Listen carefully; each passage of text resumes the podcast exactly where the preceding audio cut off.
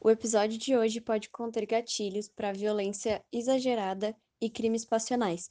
Então, se tu é sensível a algum desses temas, por favor, não ouça esse episódio. Oi, gente, tudo bem? Bem-vindos a mais um episódio aqui no Crime Zone. A gente já tá no nono episódio e esse caso que eu vou falar hoje, eu já queria ter falado sobre ele lá no segundo, no máximo terceiro episódio, só que eu acabei postergando porque envolve muita pesquisa, eu queria fazer casos mais rápidos e vim parar no nono episódio, mas antes tarde do que nunca. Então, eu vou falar hoje sobre o assassinato do Gianni Versace, só que como a minha proposta aqui é falar sobre filmes também, né, não só sobre os casos reais, eu vou falar então sobre a série baseada nesse caso, que é a série O Assassinato de Gianni Versace, que tem na Netflix. Tem uma temporada só e nove episódios, episódios meio longos, assim, de 50 minutos, mas vale muito a pena, porque é uma série muito boa. E, assim, eu sou suspeita pra falar, porque eu adoro esse tipo de série, mas eu recomendo muito e eu vou falar um pouquinho mais sobre a parte técnica dela lá no finalzinho, então vamos pro caso em si. Então, na série, o Darren Criss, ele interpreta o Andrew Cunanan, e o Edgar Ramirez, ele interpreta o Gianni Versace.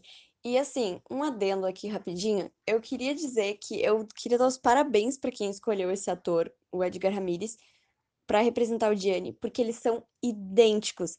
Quem segue lá no Instagram, arroba crimezone.pod, pode ir lá ver uma foto que eu coloquei para anunciar o episódio, que, sério, eles são idênticos. Eu fiquei assustada com a semelhança dos dois. E o Andrew, aliás, o Darren Criss, ele atua muito bem como o Andrew. Eu também queria deixar aqui meu elogio. Como eu já disse, eu sou um pouquinho suspeito para falar, porque eu adorei essa série, tipo, sensacional, nenhum defeito nessa série. Mas ele atua muito, muito, muito bem como Andrew. Acho que não tinha outra pessoa melhor para fazer esse papel. Então agora eu vou contar sobre o caso em si, né, sobre a vida do Gianni antes do crime, a vida do Andrew antes do crime, né, como é que os caminhos deles acabaram se cruzando e, enfim, tudo isso e obviamente relacionando com a série. Então, o Giovanni Maria Versace, mais conhecido como Gianni Versace, porque esse era o apelido dele, ele nasceu no dia 2 de dezembro de 1946 em Reggio Calabria, na Itália. Ele tinha dois irmãos mais velhos, o Santo Versace e a Tina Versace, que não aparecem na série, e uma irmã mais nova, que era a Donatella Versace, que ela aparece na série e tudo mais. A mãe de todos eles era costureira, então isso fez com que o Gianni se interessasse pelo mundo da moda desde que ele era pequeno. Então ele via a mãe dele costurar, desenhar os modelos, fazer as medições, e ele sempre se interessou por isso, e o dia que a mãe dele percebeu ela disse para ele que nunca impediria ele só porque ele era homem, porque ela desistiu de um sonho por causa disso. Ela queria ser médica, mas ela não pôde ser médica, né? Porque o pai dela dizia que era coisa de homem. E ela disse que ela não cometeria o mesmo erro com os filhos, então que se ele quisesse ser estilista, ela ensinaria a ele tudo que ele quisesse saber. E, enfim, essa cena, inclusive, na série, ela tá no oitavo episódio. É uma cena que eu me emocionei bastante, porque é muito linda. Outra coisa que atraía muito o interesse do Gianni era a Grécia Antiga, então ele começou a estudar latim e grego na adolescência dele, mas ele não chegou a concluir os estudos nessa área, mas ele deu um jeitinho de encaixar esse fascínio que ele tinha em outras áreas da vida dele. Então, se vocês pararem para analisar, por exemplo, a mansão que ele tinha, era assim lotada de referência da Grécia. Outra coisa que tinha muita influência eram os próprios modelos que ele fazia se vocês pesquisarem qualquer modelo de casacos, vestidos, etc., ele colocava um pouquinho de Grécia Antiga em cada modelo. E além disso, a estética das lojas da Versace também tinham referências à Grécia Antiga. Durante a década de 70, o Versace se mudou para Milão e passou a trabalhar profissionalmente com design de moda. Nessa época, ele fazia trabalhos esporádicos para marcas como Jenny e Callahan, que são marcas italianas muito famosas na época, até que em 1978 o Gianni finalmente lançou a própria marca dele com uma coleção feminina. E para essa marca ele deu o nome de Versace, que ficou muito famosa pelos vestidos longos de sereia, que são considerados assim, como é que eu posso dizer, uma marca registrada da Versace. O Gianni, ele priorizava muito a família, ele era uma pessoa que sempre queria que a família estivesse por perto, estivesse junto nas conquistas, em tudo que ele conseguia e tudo que ele não conseguia também, ele queria que a família estivesse junto. Então, quando a Versace começou a se tornar mundialmente conhecida, ele começou a dividir as responsabilidades da marca entre os irmãos dele e entre a família de modo geral. Entre as décadas de 80 e 90, a Versace se consolidou como uma das marcas de luxo mais famosas no mundo, e isso levou a empresa a expandir os negócios e começar a produzir, além das roupas, acessórios, perfumes, maquiagens e até itens para decoração assim da casa. O Gianni também ele é conhecido por ser o primeiro estilista que uniu o mundo da música com o mundo da moda porque ele vestia artistas famosíssimos daquela década, como o Michael Jackson, o Elton John, a Cher e a Madonna, e ele também se tornava amigos dos clientes. Além disso, ele também cedia algumas criações dele para produções teatrais, porque ele acreditava que o palco do teatro era um sinônimo de libertação. O Gianni também foi diagnosticado durante a década de 90 com câncer de ouvido, só que a Donatella só comentou sobre isso durante uma entrevista para New York Magazine em 2006. E isso aconteceu porque ela não queria expor as fraquezas do Gianni para a mídia, porque ela tinha muito medo do que eles poderiam fazer com essa pequena fraqueza do Gianni. O Andrew nasceu em San Diego, na Califórnia, no dia 31 de agosto de 1969 e era o mais novo dos quatro filhos do Modesto Cunanan, também conhecido como Pete Cunanan, e a Mary Ann. O Modesto, ele era filipino-americano e a Mary era italiana-americana, ou seja, o Andrew e os três irmãos dele era mestiço e isso levou ele a sofrer bullying durante a vida dele. Só que isso é pouco mostrado na série, é mais mostrado o favoritismo do pai dele, que nunca escondeu que o filho favorito entre os quatro era o Andrew. Inclusive, assim, para demonstrar esse favoritismo, ele deu para o Andrew o maior quarto da casa quando eles se mudaram. Ele colocou ele na melhor escola, né? Ele estudou na Bishop, lá nos Estados Unidos e ele presenteou o Andrew com uma BMW no 16º aniversário dele, e ele vivia dizendo que ele era especial e que por isso que ele ganhava mais que os outros. Além disso tudo, ele aprendeu com o pai a ter como prioridade a ascensão social, e isso fez com que ele passasse a mentir compulsivamente para todas as pessoas com as quais ele conviveu, e isso acabou dificultando muito a pesquisa, porque alguns sites falam uma coisa, outros falam outra, porque cada um tinha uma visão do Andrew, porque ele mentia para todo mundo. Então ele inventava histórias maravilhosas sobre a vida dele, sobre as conquistas, sobre a família, sobre onde os pais dele trabalhavam e um monte de coisa. Com 19 anos, o Cunanan se mudou para Castro, em São Francisco, onde ele se assumiu homossexual e ele também começou a se drogar, então ele se tornou garoto de programa para sustentar o vício dele em drogas e, como sempre, continuou inventando detalhes da vida dele, fingindo que, que era outra pessoa, assim, tipo, que ele era uma pessoa completamente diferente. Até que, em 1997, o Conan se apaixonou pelo arquiteto David Madison, com o qual ele engatou um relacionamento que não durou muito, já que o Madison descobriu todas as mentiras do Andrew. Depois de terminar com o Andrew, o David começou um relacionamento com o Jeff Trail, que era um ex-namorado do Andrew, e a partir disso, o Andrew resolveu arquitetar um plano de vingança contra os dois. Nesse plano, o Andrew roubou a arma do Jeff e escondeu e pediu abrigo hum, por uns dias na casa do David, que ficou meio receoso, mas acabou aceitando. Até que um dia o Andrew ligou pro Jeff contando que ele tinha roubado a arma dele e o Jeff então foi até a casa do David para pegar a arma de volta. Assim que eles abriram a porta, né, o, o David e o Jeff, né, o David desceu para buscar ele, e quando eles subiram de volta, o Andrew já recebeu o Jeff com um golpe de martelo na cabeça, e o David viu a cena toda.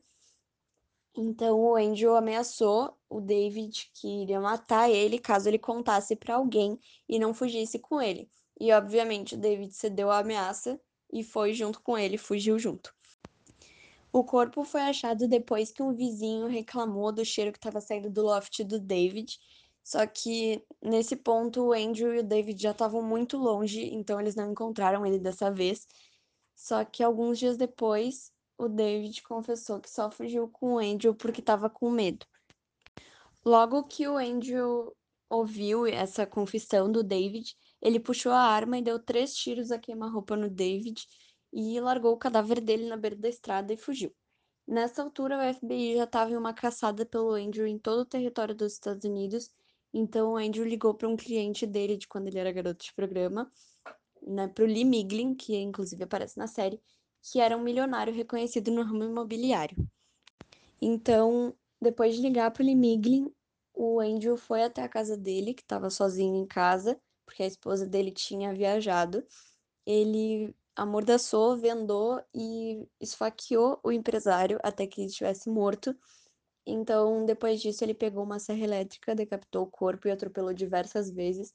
Então, tudo virou uma grande pasta de carne.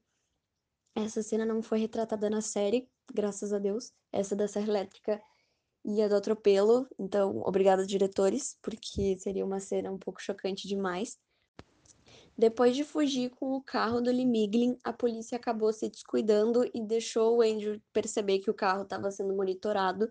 Então ele estacionou o carro em Nova Jersey, desceu perto de um cemitério, matou e roubou o carro do coveiro William Reese, que trabalhava em um cemitério em Nova Jersey. E depois desse crime, ele fugiu para Miami, onde ele foi tomado por uma onda de prepotência, então ele se sentiu invencível, já que ele já tinha cometido quatro assassinatos em 12 dias e ninguém tinha pego ele ainda. Então, todos os dias ele ia até uma banca de revistas para comprar revistas que falavam sobre os seus crimes e sobre o esforço do FBI para encontrar ele, que estava sendo em vão até o momento. Não demorou muito tempo até que o Andrew encontrasse a próxima vítima. Ele concluiu que a próxima vítima dele deveria ser uma pessoa muito importante e ele ouviu falar sobre o Gianni Versace, que morava na mansão chamada Casa Casuarina, na Ocean Drive, em Miami Beach. Ele passou dois meses planejando o assassinato, até que no dia 15 de julho de 1997, o Gianni saiu para uma caminhada, como ele sempre fazia, e quando ele voltou, o Andrew surgiu do nada e disparou duas vezes o estilista. Um dos disparos ricocheteou no portão e acabou acertando uma ave que estava passando ali por perto, fugindo né, do estouro.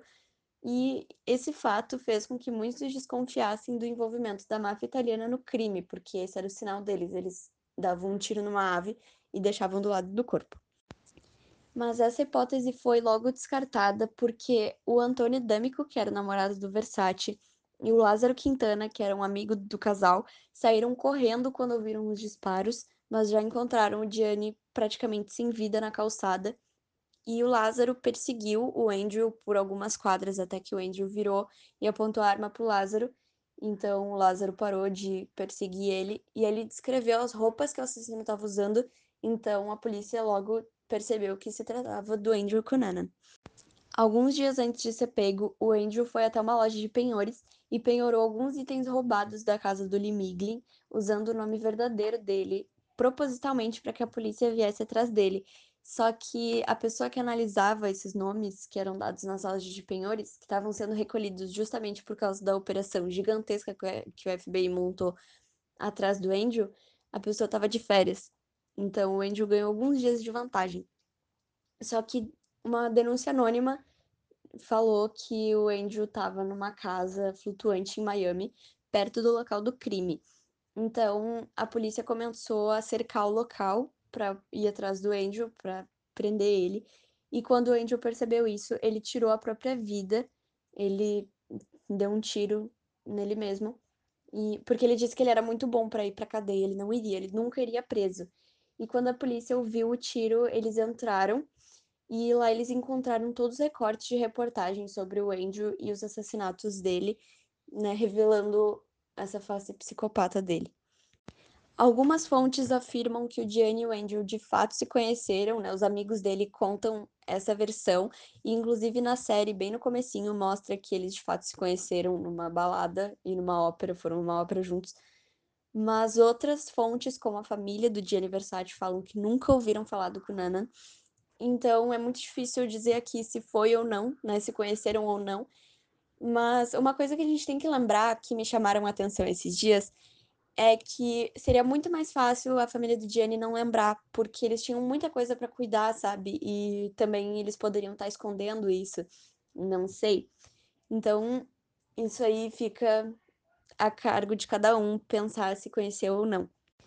Então, logo que o Gianni morreu, quem assumiu os negócios da marca foi a Donatella, que era a maior inspiração feminina do estilista, e ela fez isso muito em honra à memória do irmão, que queria que a marca fosse algo familiar. E, inclusive, ela foi o motivo pelo qual o logo da empresa era uma medusa, porque para ele, tanto a medusa quanto a Donatella inspiravam ao mesmo tempo luz e a inspiração, né, e garra e ambição ao mesmo tempo. Então esse equilíbrio ele via tanto na Donatella quanto na Medusa, então ele colocou a Medusa porque a Medusa representava a Donatella para ele. A Donatella e a família cuidaram da marca até setembro de 2018, quando a marca foi vendida para Michael Kors por aproximadamente 9 bilhões de reais. Então, desde essa data, a Versace agora pertence a Michael Kors. E outra coisa, a Casa Casuarina, que era a mansão do Versace, hoje em dia é um hotel de luxo em Miami Beach, e as diárias nesse lugar podem chegar até 5 mil reais.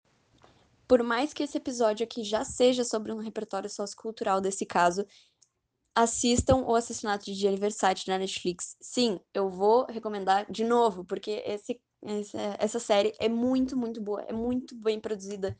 A atuação é perfeita, os figurinos, tudo. Não tem um defeito, juro procurem e falhem miseravelmente, porque não tem defeito.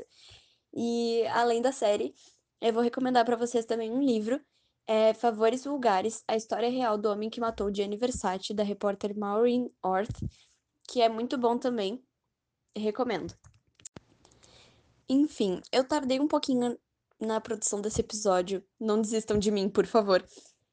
E é isso. Sigam lá no Instagram, crimezone.pod, para ficar por dentro de tudo que eu posto por lá, de tudo que eu anuncio. E, inclusive, fiquem ligados, porque dia 1 de outubro vai começar o Spook Outubro, que vai ser um mês só com casos sobrenaturais.